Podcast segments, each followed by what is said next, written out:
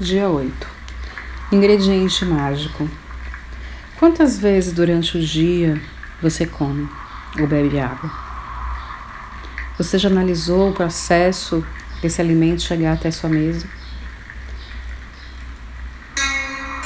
Quando a gente dá importância ao alimento, a gente começa a ser grato por ele, a ser grato a quem colheu, a quem plantou,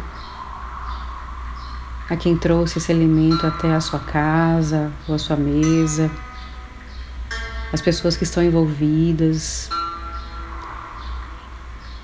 Tudo que a gente come é passado por algum processo, por alguém, por alguma colheita, por agricultores. Tem pessoas envolvidas para irrigar, para proteger, para empacotar, para distribuir, para transportar, muitas vezes longas distâncias, dia e noite. E tudo isso para deixar esse alimento fresco até você. Por isso, o alimento é uma verdadeira dádiva, é um presente na natureza. E aí você para para agradecer também ao solo, à terra, aos nutrientes, à água. Sem a água a gente não existiria. Não haveria comida, vegetação, animal, vida.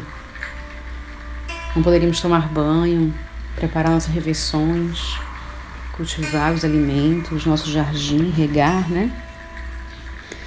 Enfim, tantas coisas lindas que a água e o alimento nos proporciona. Por isso que sem a comida não estaríamos aqui agora, nesse momento, não estaríamos vivos, não teríamos energia, vitamina, nutrientes, propriedades para, para nos dar para nos dar a força para ficar em pé, para nos comunicar com o outro. É o sustento da nossa matéria nessa vida. E é importante a gente estar todos os dias agradecendo ao alimento, né? O alimento que chega em nossas mesas, Imagina o número de pessoas que hoje não conseguem ter acesso a esses alimentos que nós conseguimos colocar em nossa mesa. Muitas pessoas sentem fome ao redor do mundo. É, esse é um movimento maravilhoso de agradecimento, né? desde do amanhecer até o último, o último alimento que você preparou à noite antes de dormir. E hoje a tarefa é justamente essa. Sinta-se gratidão por tudo, sinta-se grata por tudo, por tudo que você hoje comeu, bebeu, se alimentou.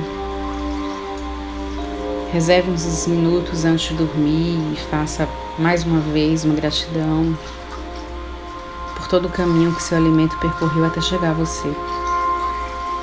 Então, tenha um dia assim abençoado e seja grato por cada alimento que você hoje ingeriu.